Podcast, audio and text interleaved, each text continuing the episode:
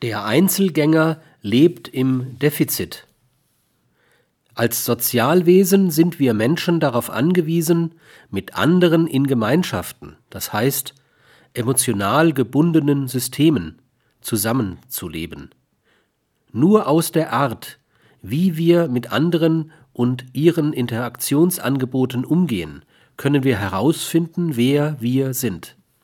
Wenn wir darauf verzichten und uns in eine splendid isolation zurückziehen, in der wir vor uns selbst stets groß erscheinen, wird solch scheinbare, realitätsabgelöste Größe zu einem Verhalten führen, das andere als arrogant wahrnehmen.